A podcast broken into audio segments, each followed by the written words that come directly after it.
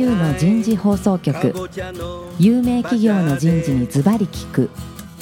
年間約500社を訪問し続けている人事のスペシャリストでありシンガーソングライターとしても活躍する楠田優が有名企業の人事を招いて企業が抱える課題や実際の事例を紹介しながら解決策を模索していきます。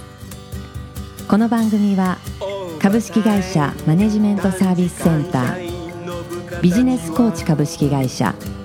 株式会社ワークスジャパンの提供でお送りいたします。管理職の僕があとはやるから。楠田優の人事放送局有名企業の人事にズバリ聞く。パーソナリティの楠田優です、えー今日も東京神田の駅の前にあるワークスジャパンさん2階のフロアから番組をお送りいたしましょう。今日は最終回4回目になりますが1回目からお送りしているテーマは採用自由化時代における採用プロセスの変革。最終回は採用担当者へのアドバイスになります。早速ゲストの方をご紹介いたしましょう。株式会社メルカリ Senior Talent Acquisition Specialist の小山康平さんです。小山さん今日もどうぞよろしくお願いします。よろしくお願いします。続きまして PayPay 株式会社コーポレート統括本部経営推進本部人事部採用リーダーの吉成大輔さんです。吉成さん今日もどうぞよろしくお願いします。よろしくお願いします。最後に株式会社ワークスジャパン常務取締役の大川道隆さんです。大川さん今日もどうぞよろしくお願いします。よろしくお願いします。さあ小山さん。早速ですけども採用担当者のアドバイスということであんた自身やっぱりもう後輩部下はい。いらっしゃるかもしれないけど、はい。最初にこう採用担当者はい。になった時にどういうメッセージを出すの、そうですね。まあ、もし、そのご本人がずっと採用人事をやっていきたいんであれば、10年やりたいとかね。ということであれば、あの、ちゃんと市場価値は上げてあげるよっていう話はします。市場価値を上げてあげるよそれすごいな。小山2を作るという。なるまあ小山2じゃないですけど、ん。やっぱりその今、その採用担当に求められている要素みたいなのは、まあ、いくつかあるのかなと思っていて、はい。でそれは今のメルカリだと一番経験しやすいフェーズだと思っているので、そうだね、はい。あのまあ、具体的にはあのいつも3つ言ってるんですけど、おこれからのその採用担当に必要なスキルとしては、エンジニア、まあ、その技術職採用ですね、うん。とグローバル採用、うん。とあと大量採用、大量採用これ、年間、まあ、大量採用はちょっと言葉よくないですが、その年間100人以上採用した経験のある人事って意外と少ないんですよ。うん確かにねでかつ、この3つを一緒にやってる会社ってあんまりないんですよ、日本で。あ確かにで、これを今のメルカリだとまさにゼロから作っていくところで経験できるので、うん今のフェーズでしっかりやっていけば、まあ、採用担当としてかなり市場価値は上がるよっていう話はしますね。する、はい。うんそれ重要だねはい 小山さんさはい。この番組はい。人事がはい。100万人聞いてるらしいんですけど応募応募来るよこれそうですね。あの、ちょっとぜひご応募お待ちしてます。採用求人があるの？えーさいあの、あります。ホームページに出てます。本番ページにあるのね、はい、あります。負けずに 吉成さんもどうですか？そうですね。あのー自分の後輩とか若い人にはどういうメッセージまあ、そうですね。されてるの、僕はなんか直接何かこうメッセージするというよりは、うん。やっぱりいろいろ経験させますね。経験させる、はい。それはやっぱり、できるんだね。そうですね。うん。まあもちろん面接担当することもありますし、はい。まあどういうふうにしたら採用できるかっていうことを、まあチャンネルを考えたりだとか、うん。まあダイレクトソーシング、リファラルとか、まあ今うん。いろんなキーワードがこうやってあるんですけど、うん。まあそこの中から、まあ本人に考えさせて、どういうことにチャレンジしていきたいのかっていうのを、考えさせるのねやっぱり自分納得感持ってやってほしいんですよね。なるほど仕事を。うんなので、やっぱ楽しんでやってほしいですし、で、自分がある種意思決定したことって、うんあの、何が良かったかダメだったかって一番自分が振り返られるじゃないですか。なので、その経験をやっぱどんどん積んでほしいなっていうのは、まあ意識的にそういう働き方をさせたりはしますね。うんうん。ちなみに今採用募集してんの？もう採用に関わらず人事全部募集してますから、募集してんだ、はい。人事全部？あの、ペイペイを募集してます。すごいね。なんかいっぱい応募来ちゃうこれ、そうですね。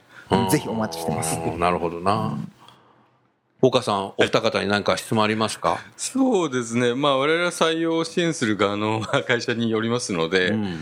まあ、その採用担当者とこう、お会いする中で、やっぱりその、採用計画を立てるから始まって、うん。で、まあ、それを実行するっていう、まあ、承認をもらって実行するっていうところがあると思うんですけど、割とこう、前年踏襲型の採用計画を変えるっていうことは、とてもまあ難しいとは思うんですね。はい。それで、それをまあ、その、運営というか、会社にその認めてもらうための、うん。まあ、言ってもですね、両者とも、一定のその他人からのその理解というか、うん。評価があって新しいチャレンジがこうできていると思うんですけど、ん。まあそのその評価の取り方というか、決済の取り方というか、うん。まあその自分がやりたいものを相手に認めてもらうための、うん。そのやり方ってあるのかなと。割とここれってこう、我々のような支援会社にどうすればいいだろうっていう相談が多い、そこね。多い、そこね。ものすごく、正直、そこがなんか、うん。商売になってるようなちょっとがあってですね、うん。まあ、あのそこを割とこうしっかりとやれてらっしゃるお二人から、まあ、その人事の方に対してアドバイスがあれば、うん。ぜひ私も聞いてみたいなとは思います。吉永さんはい。いかがですか？うん、そうですね。あの、やっぱ客観的に見て、やっぱデータとかって嘘つかないんですよね。ファクトなので。で、そのやっぱりデータがあって、じゃあどこに課題があって、な何を解決するために何をしたいんですっていう話が、やっぱり誰にでも伝わらないと、なんかこれやりたいんですけどっていう話で、それなんでやんのって話が、誰にでもやっぱ納得できる形で説明ができないと、やっぱり難しいですよね。あれやりたい、これやりたいっていうのは、まあわかるけど、結局それ何の目的でやるのっていうところが、事実とか、まあデータに基づくもので、やっぱり語らないと、新しいことってやっぱやりづらいですよね。うん。で、逆にそれができると、じゃあ、どれぐらいの数字に持ってきたいから、これをやりますっていうので、じゃあそれやってみてどうだったのって話を振り返ることができて、じゃあそれ良かったんだったら続けたらいいじゃんっていう話になるんだと思うので、まあその繰り返しかなと思いますね。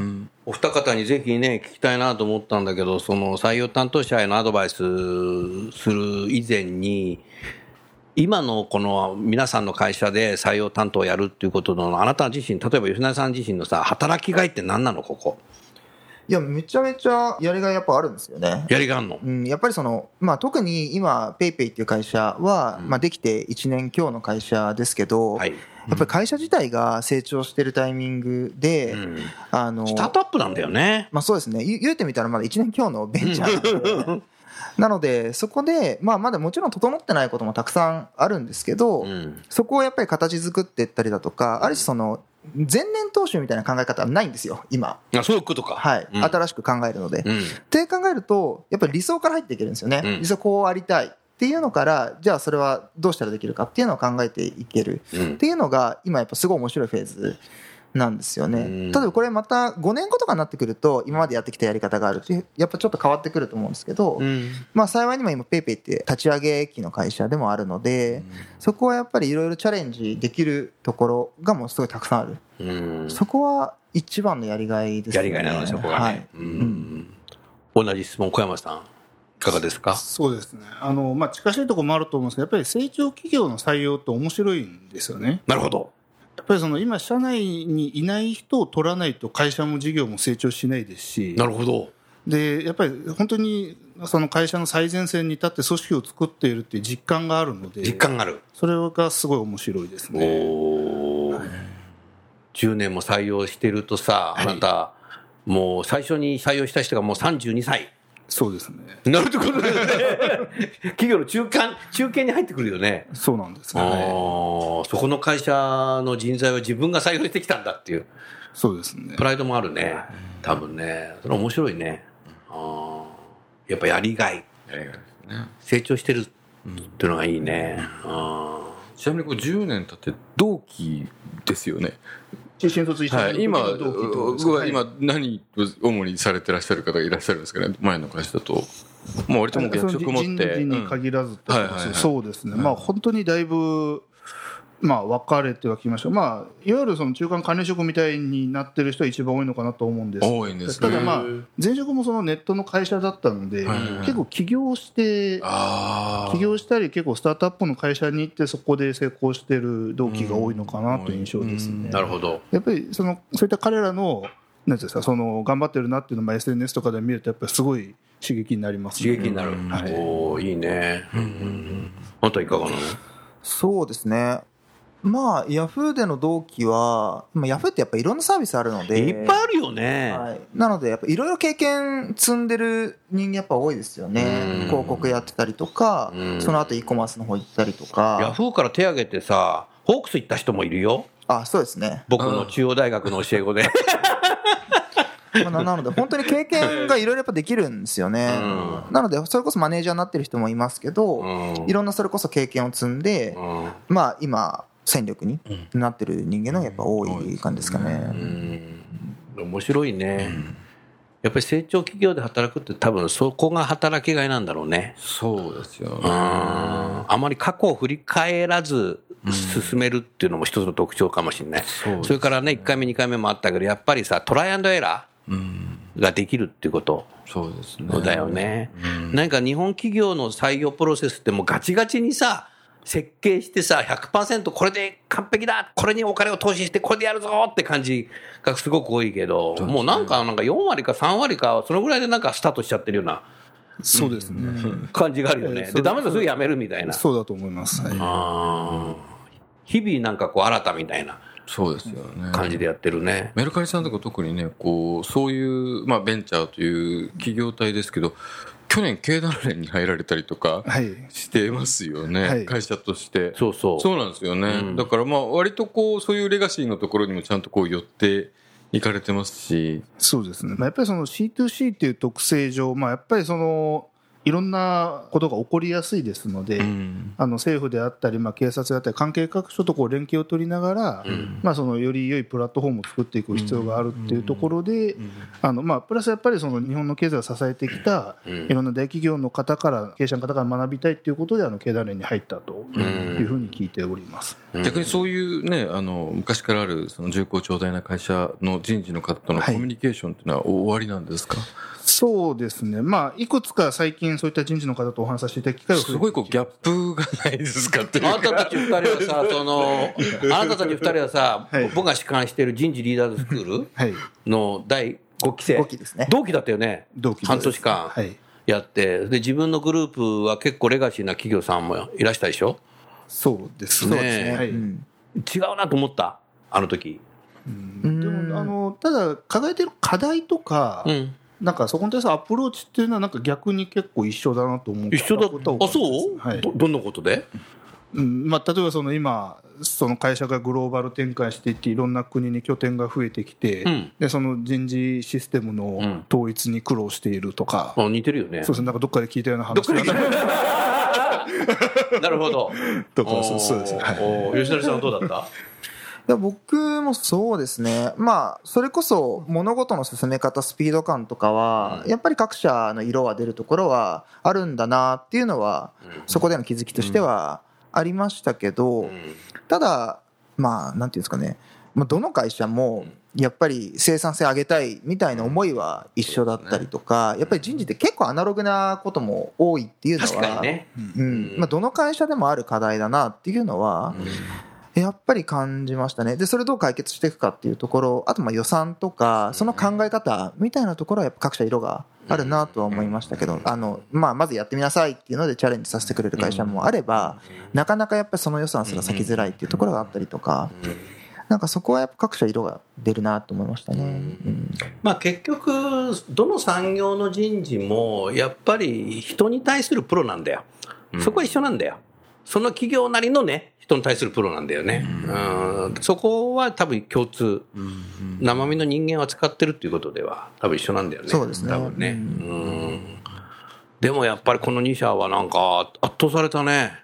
そうですね。まあでも先ほどおっしゃられた通り、その自分の会社にいない人を取るっていう、そういう採用を発想しているっていうのは、やっぱ新しい会社のすごい特徴だなっていう気はしますけどね。金太郎飴じゃないっていうことだね。うん、金太郎飴じゃないって言いつつも、金太郎飴を取ろうとする会社の方がやっぱり多い。それと金太郎飴じゃない人を取ると、なんか変なやつが入ってきちゃったって言って、そうなんですよね。また金太郎飴取り出しちゃうっていう会社も多いんだよね。多いですよね。うん、そこは感じますね。それが面白いね。ダイバーシティだね。そうですね。あの、国も違うけど、いろんな人種の人がいる。同じ日本的人でも多分違う人がいっぱいいるんだろうね。うんそういうことを良しにしてるっていうのはすごいね。マネージャーが大変だね。そうですね。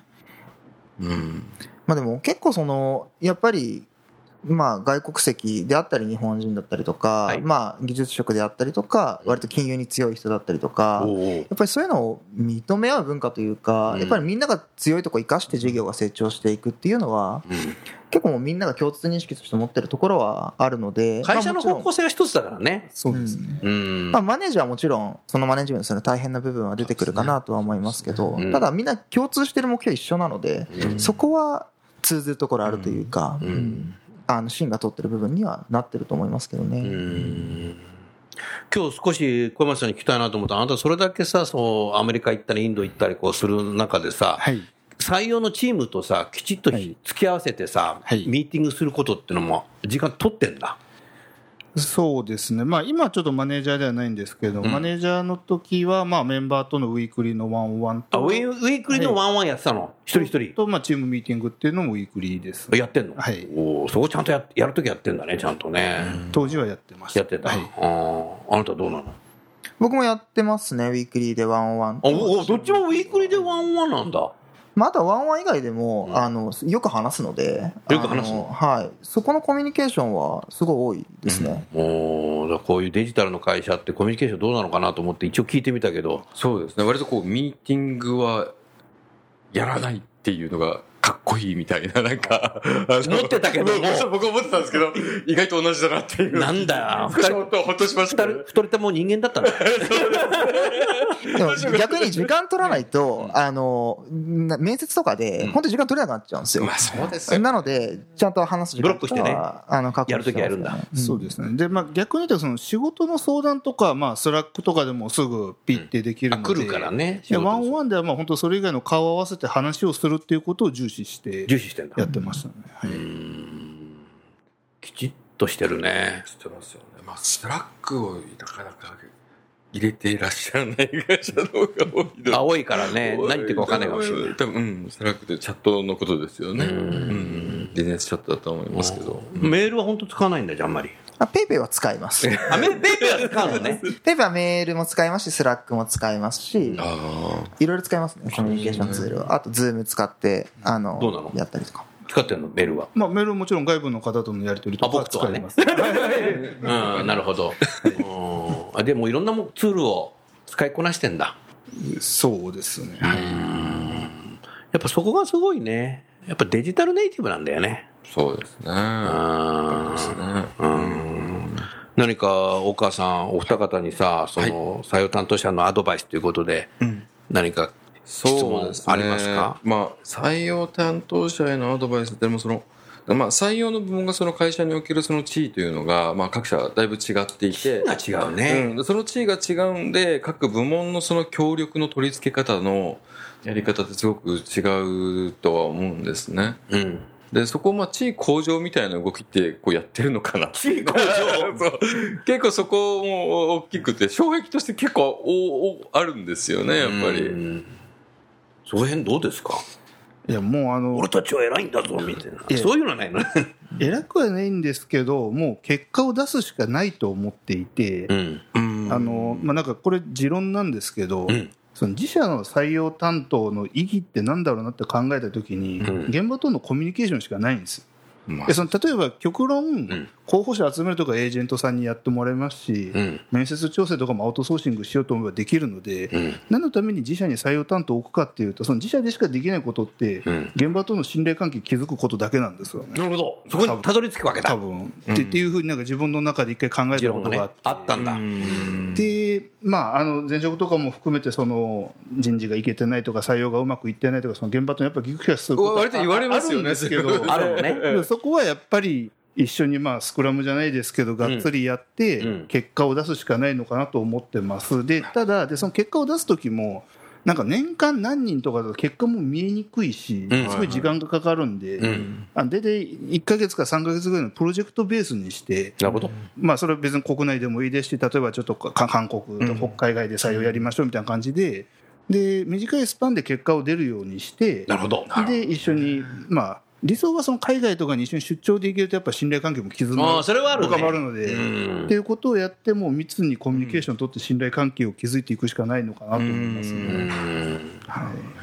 まあ、やっぱ取ってこう見せていくっていうことがやっぱり一番結果なんだ。よまあ結果結果だよそうですよね。結局はな。そうですね。でもそれを見えやすく見せていくっていうのはやっぱ大事なんですよね。そうですね。なるべく短期っていうのはそこもそそ短期ですよね。素晴らしいね。年一だと確かにもうわからないですよねで。結局それが人事部がどれぐらい頑張ったのかもまあ見えづらいっちゃ見えづらいんでそうですよね。うんなるほどな同じ質問いかがですか？そうですね。まあなんか地位を別にこう、採用担当の地位を別に向上させようと思って 何かやってるわけは全然なくて、あそういうのもあるんだって どちらかというと、やっぱりその、現場に必要な人が入って活躍してほしいと思ってるので、あそうかそうか。あの、部門長とのコミュニケーションは、いや、めちゃめちゃ多いですね。で例えば、それこそあんまりいい人が、あんま来てないとか、そういう状況も全部共有するんですよ。おそうなんだ。で、やっぱりお同じ船にちゃんと乗って、うん。じゃあ、だから何するっていうところをやっぱり一緒に考えますし、逆にそこで、あの、うまくいったら、じゃあ、次どうしていこうかって話もしますし、なんかその、例えば中途採用とかでポジションを開けたら、あの、開けっぱなしとかっていうのは一番やっちゃいけないなと思っていて、なるほど。やっぱり状況の共有とか、うん。あとはその課題感も含めてコミュニケーションするっていうことは、まあそれがなんか信頼関係の構築にもやっぱつながってくるのかなと思うんですよね。うんなので、やっぱり意識的に、あの、そこのコミュニケーションは増やすようにはしてますけどね。うんなんかね、大川さんさ、はいずっと1回目からこうやってお二人の話聞いててさ、共通してるのがさ、やっぱりこの二人は正直だよ。道徳感がね、ある。うん。そうですね。意外とこう、はい、あの、なんかもう素直素直というか、イメイメージ的になんかベンチャーだとさ、もっとやんちゃでさ、なんか適当にやってんのかなと思ったらとんでもないよ。出入りにやってるしさ。お会いする前っていうのはどうしても独特の世界観を持ってるんであろうという、なんですか、先入観はどうしても持っちゃってましたよね、私自身もね。ええなるほどなそこはね。そういう2社がさ、はい。人事採用担当者を、求人してるとそうですね。いうことで、はい。吉成さん、応募はいいっぱい来てよね。来てくれるといいですね。切に。採用番組だって。なるほどな。あと7分あるよ。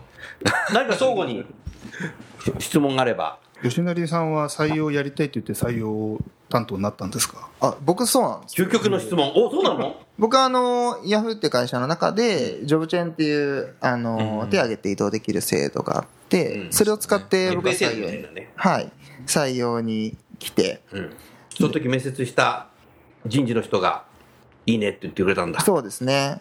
あの、いいねって言ってくれてう、で、もう入社する前とかは、それこそ採用担当やるなんて思ってなかったので、採用担当やるためにヤフー入ったわけじゃないんだよね。もちろん、だったんですけど、やってみたらやっぱり、すごい面白いというその採か、用担当やりたいと思ったなんかきっかけ何なの？なんか採用担当の人の働き方を見たりとか、いや、どちらかというと。やってみ、たいなと思ったの？事業部時代に、うん。あの教育とかやってたんですよ、あメンターやってたりとか、あのそういうのや毎年やらせていただいていて、で縁があって、うんその事業部時代の上司が、会社が変わるタイミングでうん。人事の方に行って、なるほど。で一緒に会社変える仕事をやらないかって話あって、うんそれで僕は人事にチャレンジしてみたんですけど。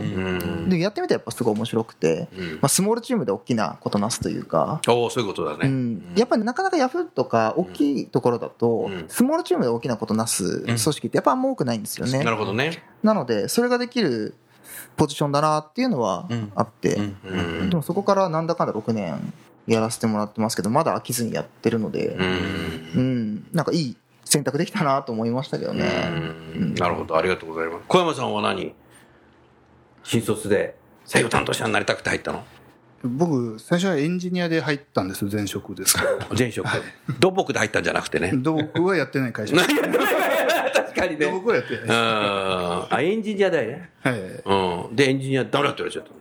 そうですね当然エンジニアやるのかなと思ったら配属の時に人事って言われて当時の人事部長というかはい人事の方が、あいつはいいぞって思ったんだろうね。採用担当に向いてるぞって。まあそうだといいんですけどね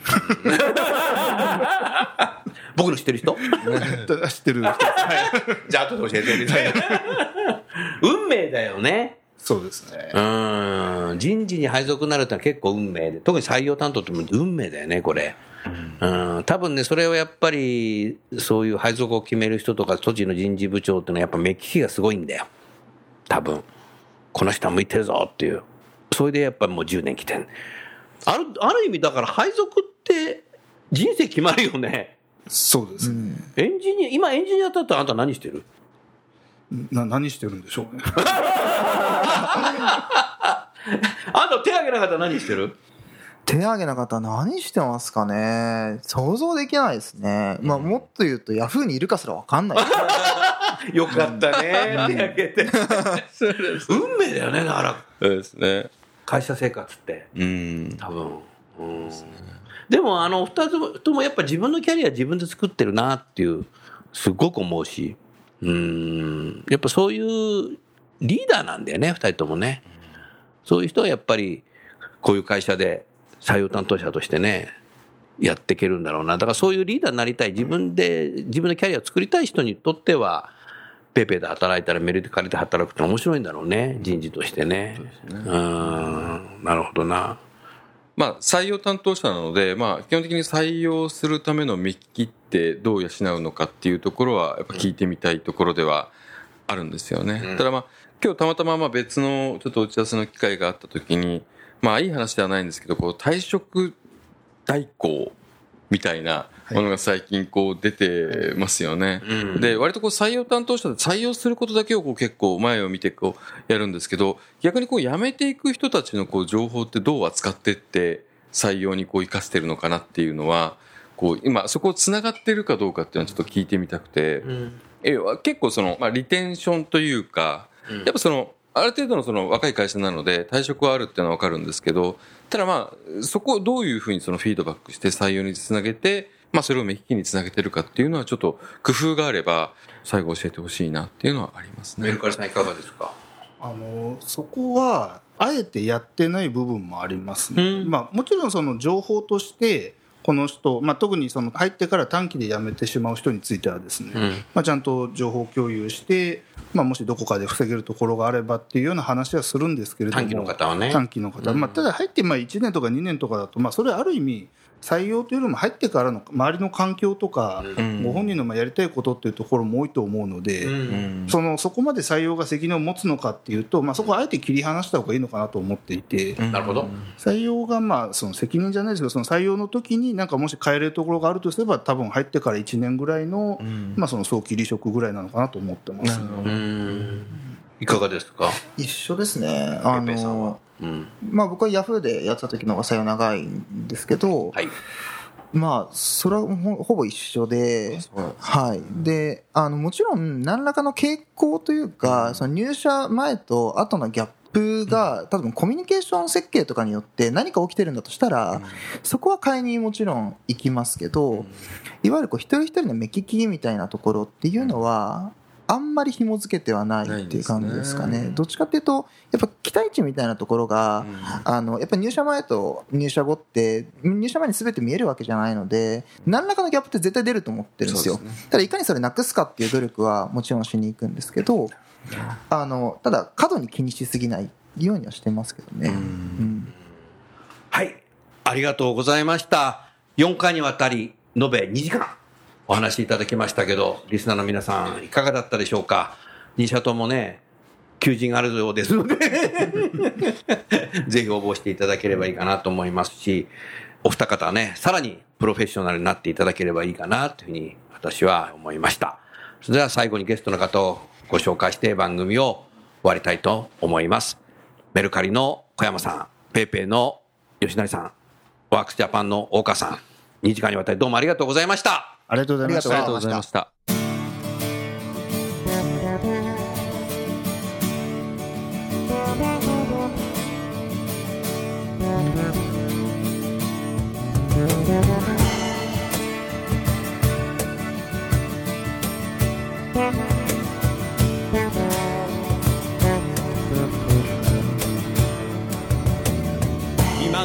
今日のお話はいかがでしたか？楠田優の「 The Times Will Change。時代は変えられる。とともにエンディングといたします。